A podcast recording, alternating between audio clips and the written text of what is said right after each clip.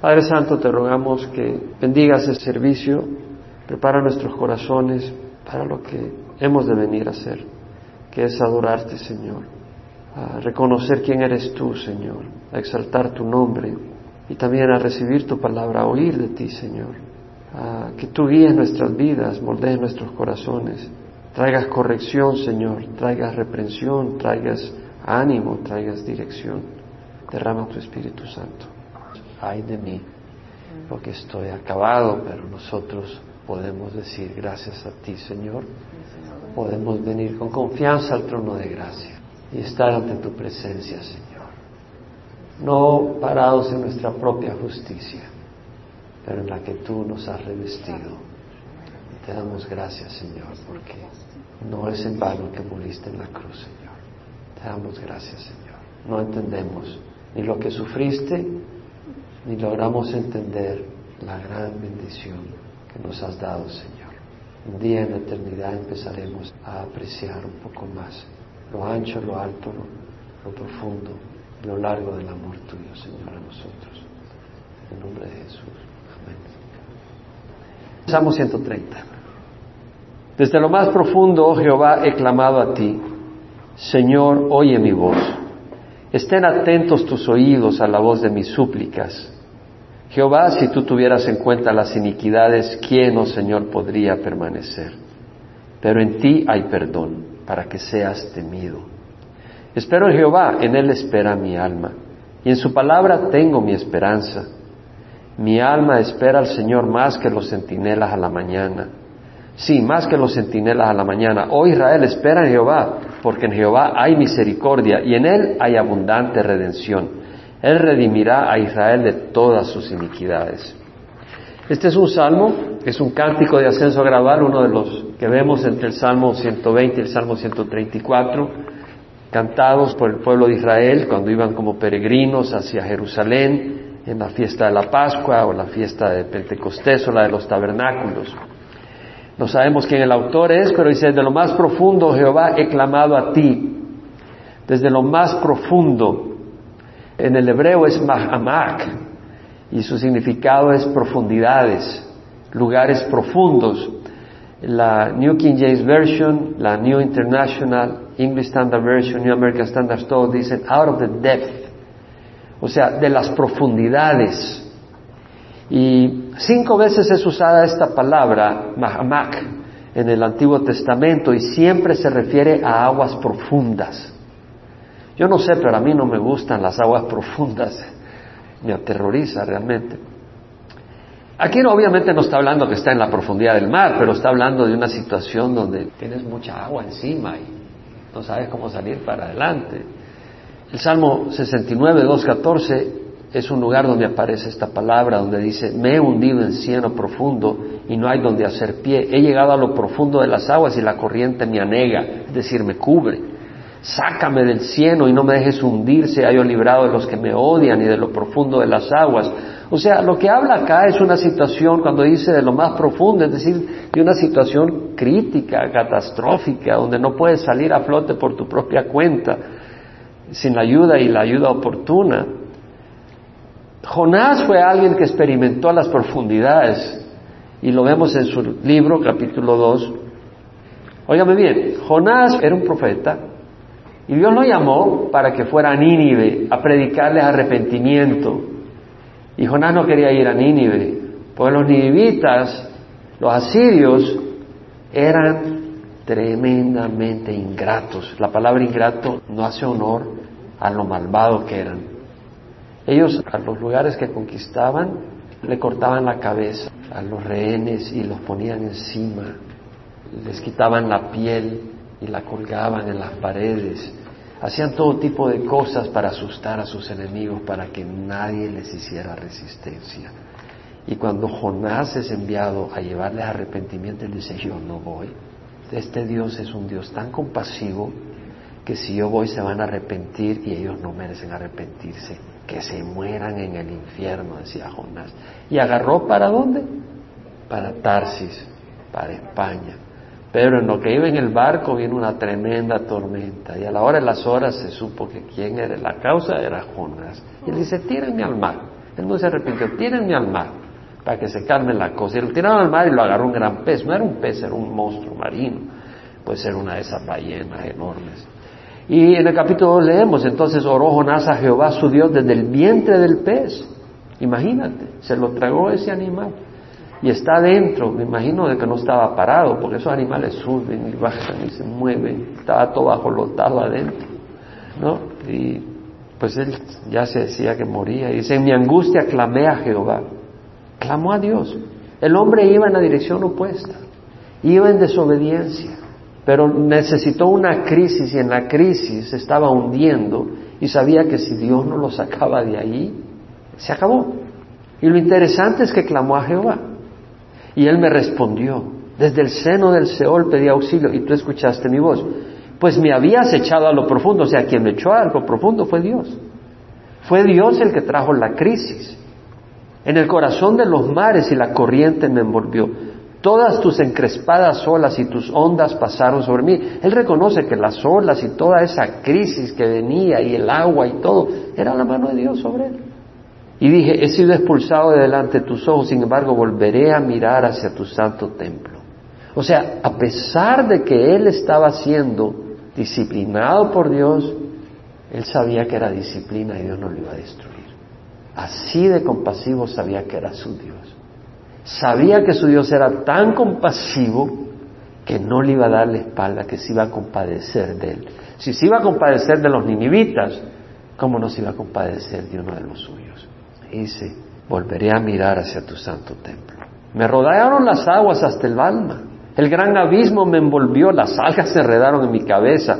Descendí hasta las raíces de los montes. La tierra con sus cerrojos me ponía cerco para siempre. Pero tú sacaste de la fosa mi vida. ¿Por qué estaba ahí? Por desobediencia. Pero dice, pero tú sacaste del hoyo mi vida. Oh Jehová, Dios mío, cuando en mí desfallecía mi alma, de Jehová me acordé. Cualquiera diría, era un interesado. Es cierto. No venimos a Dios porque lo necesitamos. No venimos a Dios porque Él es bueno. Pero cuando lo llegamos a conocer y experimentar su amor, hasta damos la vida por Él. Porque sabemos de que no se acaba ahí, sino de que Él nos va a bendecir. Y la vamos a pasar eternamente con Él. Mi oración llegó hasta ti, hasta tu santo templo. Los que confían en vanos ídolos, su propia misericordia abandonan mas yo con voz de acción de gracias te ofreceré sacrificios. O sea, agradeceré tu nombre. Lo que prometí pagaré las salvaciones de Jehová. Entendemos acá que el salmista, volvemos al Salmo 130, vemos que él ha clamado desde lo más profundo, desde lo más profundo Jehová, he clamado a ti. Él ha clamado a Dios y todavía no ha recibido respuesta. Pues si tú lees la escritura, él todavía está esperando en el Señor. O sea que él ha clamado al Señor, aún no ha sido liberado de su crisis todavía. Todavía está en la crisis. Y por eso dice, Jehová, Señor, está en letras minúsculas, excepto la S, entonces quiere decir Adonai, Señor. Señor, oye mi voz, estén atentos tus oídos a la voz de mis súplicas. Es decir, Señor, oye mi voz. Dios no está sordo, lo que está diciendo es ponga atención a mi clamor. Porque si está sordo, aunque tú le digas, oye mi voz, no te oye. Lo que está diciendo es, óyeme, te estoy hablando, Señor, pon atención, no me ignores, mi situación es urgente. Glu, glu, glu, me estoy ahogando. Y luego repite lo mismo con otras palabras, estén atentos tus oídos a la voz de mi súplica. Es decir, repite lo mismo, óyeme, o sea, pon atención a la voz de mis súplicas. Dios no está sordo. Nos desesperamos porque creemos que no llegará tiempo. Muchas veces, yo no sé si has estado ahí alguna vez, pero yo he estado en momentos donde creo que Dios no va a llegar a tiempo. Siento que no está llegando a tiempo, pero Él llega a tiempo. Por eso estoy acá, porque Él siempre ha llegado a tiempo. Él es fiel y su tiempo es perfecto. Claro, si estamos en rebeldía y desobediencia, no podemos esperar que nos escuche. Eso desconecta a Dios. Tú no puedes estar en rebeldía contra Dios y esperar que Él te escuche. No puedes estar dándole la espalda. En Isaías lo dice claramente, dice, aquí no se ha cortado la mano de Jehová para salvar, ni se ha endurecido su oído para oír, pero vuestras iniquidades han hecho separación entre vosotros y vuestro Dios, y vuestros pecados le han hecho esconder su rostro de vosotros para no escucharos. O sea que si yo estoy no solo en crisis, pero yo estoy diciendo, yo voy a hacer lo que me dé la gana y no hay un arrepentimiento, Dios no te escucha. Decir, Señor, ayúdame, pero tú no quieres caminar conmigo, ¿cómo te voy a ayudar? Y luego dice el versículo 3, Jehová, si tú tuvieras en cuenta las iniquidades, ¿quién, oh Señor, podría permanecer? Me encanta esto, porque esto es muy parecido a un salmo que me ha bendecido tanto, y llegaremos a ese salmo un día, el Salmo 143, donde habla de lo mismo, en cierto lugar hace referencia, donde dice, no entres en juicio con tu siervo, porque no es justo delante de ti ningún viviente, el Salmo 143, 2. Yo ya he compartido eso al Señor, yo ya he orado esto al Señor, donde le he dicho, Señor, no entres en juicio conmigo, porque nadie es justo delante de ti. Nadie. No me saques a cuenta ahora. Nadie.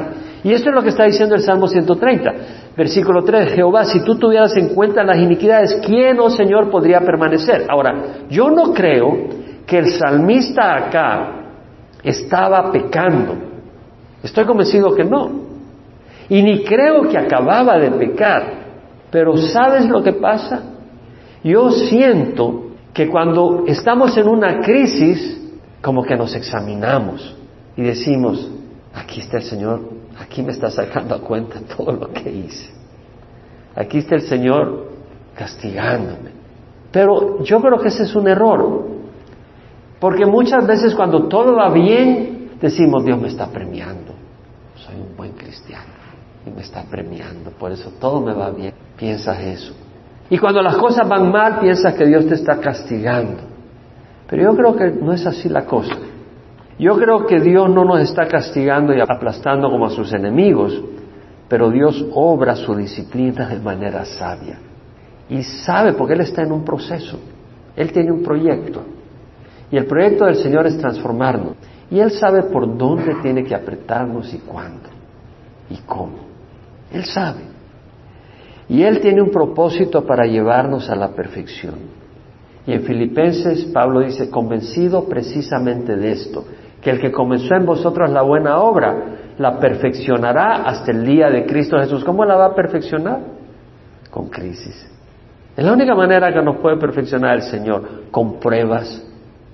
No porque Él se deleita en hacernos sufrir, pero las pruebas nos sensibilizan. Las pruebas nos sacuden, y nos hacen sensibles y a veces nos ayudan a ver dónde estamos mal y el Señor empieza a trabajar y a limpiarnos y a transformarnos. Romanos 8, 28, 29 dice, sabemos que para los que aman a Dios, todas las cosas cooperan para bien, para los que son llamados conforme a su propósito. Porque los que antemano conoció los predestinó para ser hechos conforme a la imagen de su Hijo Jesucristo, para que Él sea el primero entre muchos hermanos primogénito en muchos hermanos. Entonces, el Señor nos está transformando a la imagen de Jesús. Y en el libro de Hebreos, el autor nos anima a no desanimarnos en la disciplina. Y en el capítulo 12, versículo 5 dice, Hijo mío, no tengas en poco la disciplina del Señor, ni te desanimes al ser reprendido por Él, porque el Señor al que ama disciplina y azota a todo el que recibe por hijo. Es para vuestra corrección que sufrís. Dios os trata como a hijos porque ¿qué hijo hay a quien su padre no discipline? A veces los hijos no quieren la disciplina de los papás, pero si tú eres un padre responsable, desde niño, aplica disciplina. Y tus hijos te van a respetar y vas a poder aplicar esa disciplina en la medida que van creciendo. Y va a ser para el bien de ellos. Pero dice, si estáis sin disciplina de la cual todos han sido hechos participantes, entonces sois hijos ilegítimos y no hijos verdaderos. Además tuvimos padres terrenales para disciplinarnos y no los respetamos. Con cuánta más razón no estaremos sujetos al Padre de nuestros espíritus y viviremos. Hay que sujetarnos. Hay que aceptar la disciplina del Señor. Porque ellos nos disciplinaban por pocos días como les parecía pero Él nos disciplina para nuestro bien, para que participemos de su santidad. Es decir, los padres disciplinan como les parece, pero no siempre tienen la sabiduría, ni el tacto, ni el conocimiento, ni son oportunos como deben de ser. Pero dice, Él nos disciplina para nuestro bien, para que participemos de su santidad. Y el domingo hablamos que santidad, ¿qué es? La verdad. Santidad no es algo aburrido, estar en una esquina todo amargado. Santidad es caminar en la verdad, en la luz. Eso es santidad. No en lo vacío, no en lo destructivo. Al presente ninguna disciplina parece ser causa de gozo, sino de tristeza. Sin embargo, a los que han sido ejercitados por medio de ella, les da después fruto apacible de justicia. Entonces, pienso yo, claro, aquí el salmista está en una crisis, pero lo que quiero decir es que muchas veces en la crisis pensamos que Dios nos está castigando, pero no. Dios usa disciplina para transformarnos y para hacer su obra en nosotros, porque todos necesitamos mucho cambio. Y no nos damos cuenta de nuestras puntas filosas que tenemos. Nos creemos mansitos y suaves, pero es cuando el Señor trata con nosotros que empezamos a ver que necesitamos ser cambiados. Y tiene una manera de llevarnos a una actitud humilde, las crisis. Y por eso aquí el salmista dice, Señor, si tú tuvieras en cuenta las iniquidades, ¿quién, oh Señor, podría permanecer? En la crisis, el salmista, el hombre de Dios, viene a Dios, ya sea que me discipline o que me esté probando o que me esté llamando la atención o que simplemente esté queriendo hacer una obra buena en mí. Como dice Proverbios, confía en Dios con todo tu corazón y no te apoyes en tu propio entendimiento. Tú confía. No tienes que saber por qué está viniendo eso, simplemente Dios te ama, está trabajando y si te muestra algo en este proceso, arrepiéntete, pero sigue adelante. Señor, si tú tuvieras en cuenta las iniquidades, ¿quién, oh Señor, podría permanecer? La verdad es que haya o no haya crisis, nadie de nosotros puede estar parado delante de Dios si no es por la gracia del Señor. Nadie. Y ese es el problema que los fariseos y legalistas no se dan cuenta. Los fariseos y los legalistas creen que por su comportamiento, porque ya están involucrados en la iglesia, estamos sirviendo, creemos que tenemos justicia propia. Tenemos que tener cuidado, porque si no es por la gracia del Señor, no la hacemos. Es por la gracia del Señor. Y luego dice el versículo 4, pero en ti hay perdón para que seas temido. En ti hay perdón para que seas temido. Y esto es algo lindo, porque el salmista está diciendo que Dios siempre ofrece perdón. En ti hay perdón, Dios está en todas partes. Él no dice, en ti hay perdón de vez en cuando, en ti hay perdón en cierta época. Estaba leyendo hace tiempos cómo la Iglesia Católica inventó el proceso de la confesión con sacerdotes. Y aparentemente, ahora no recuerdo con mucha frescura, pero ofrecían perdón una vez al año. Creo que era el Viernes Santo o no sé qué fecha, que podían recibir perdón en los demás días no te podían decir perdón. No, Dios está ahí, nos ofrece perdón todo el tiempo si venimos con el corazón. La puerta está abierta, en ti hay perdón. El Salmo 51, 17 dice, los sacrificios de Dios son el espíritu contrito. No tienes que ir al cielo, subir al cielo para hacer una hazaña increíble o ir de rodillas a la catedral de México. No tienes que hacer nada de eso. Ven con corazón contrito. El corazón contrito y humillado, oh Dios, no despreciarás. Dios no desprecia el corazón contrito y humillado.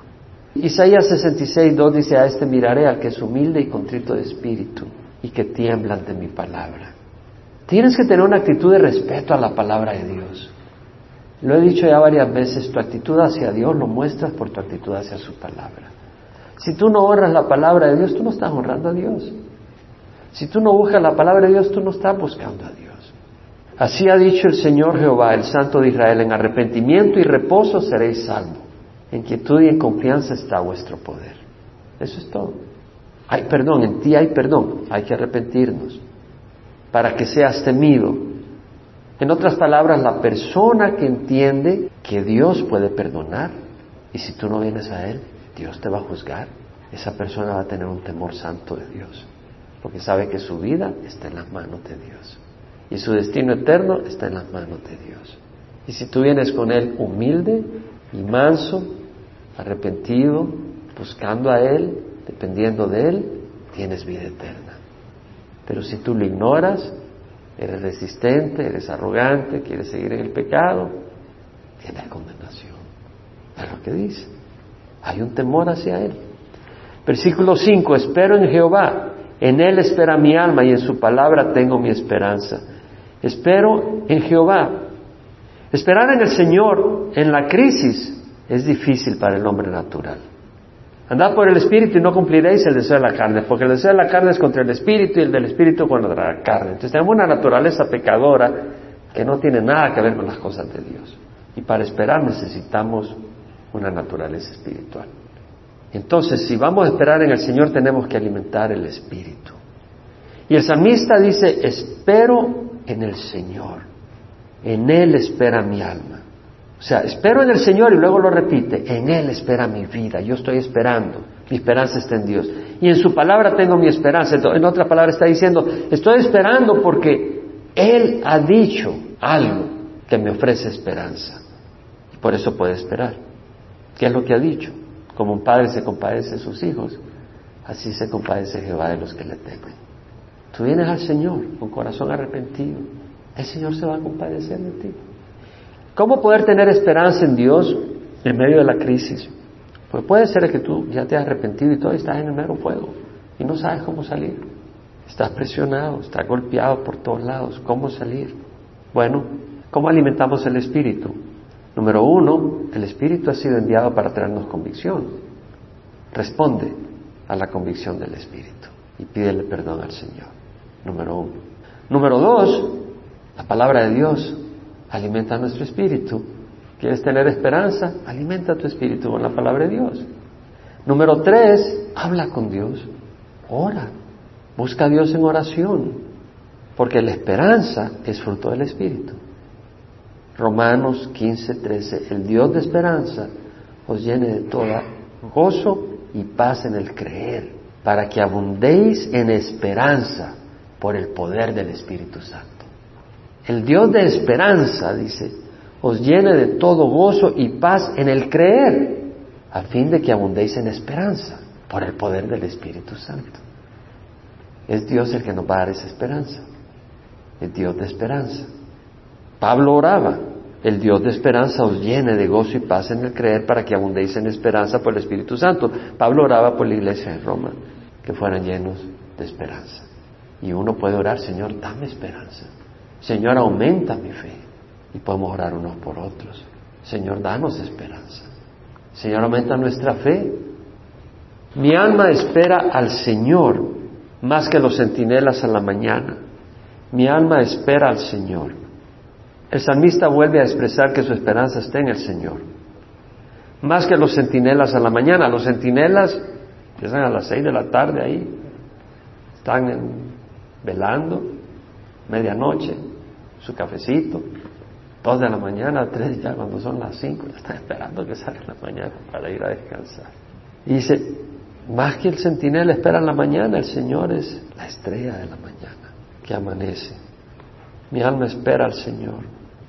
El salmista está esperando. Oh Israel, espera en Jehová, porque en Jehová hay misericordia y en él hay abundante redención.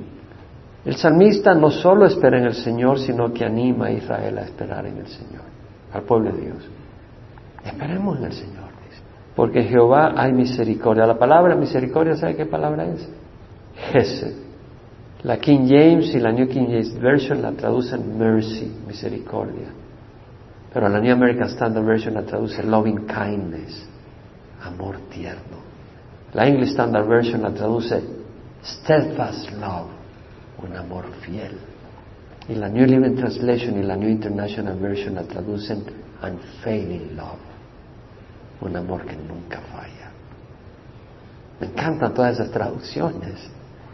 Unfailing love, steadfast love, loving kindness, mercy un amor que no falla, un amor fiel, un amor tierno, misericordia. En Jehová hay misericordia. Por eso Jonás no quería ir a Nínive.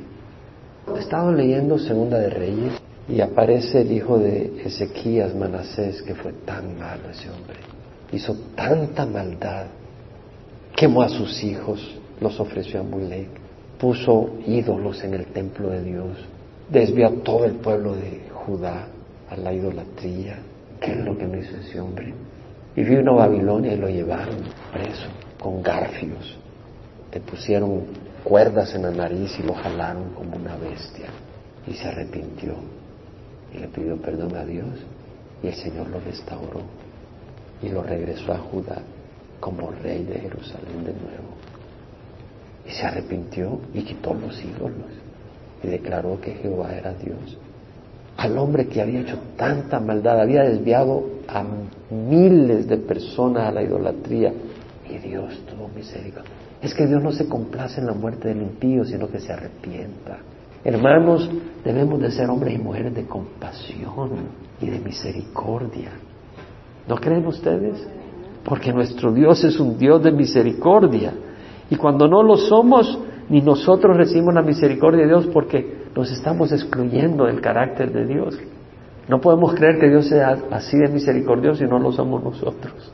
Pero Dios es misericordioso, dice, en Jehová hay misericordia y en Él hay abundante redención. Y la palabra redención acá es en el hebreo petuth, quiere decir rescate, un precio de rescate, abundante redención. El grupo ISIS ha decapitado gente que le ha pedido 50 millones o 100 millones y no lo han dado y lo decapitan. Satanás pidió más que 50 millones por nosotros y Dios dio todo por nosotros. Dios dio todo lo que tenía, todo lo que había en el reino, lo más precioso, su Hijo Jesucristo. Lo dio por nosotros. Y Él da abundante redención, por eso dijo Jesús, si el Hijo se hace libre, seréis verdaderamente libres. Por eso Jesús en la cruz dijo, tetelestai, consumado es. El precio ha sido pagado en su totalidad. Versículo 7. Hoy Israel espera en Jehová porque en Jehová hay misericordia y en él hay abundante redención. Él redimirá a Israel de todas sus iniquidades. Fíjate que es interesante, porque no dice, Él redimirá a Israel, lo rescatará porque Israel se ha portado tan bien.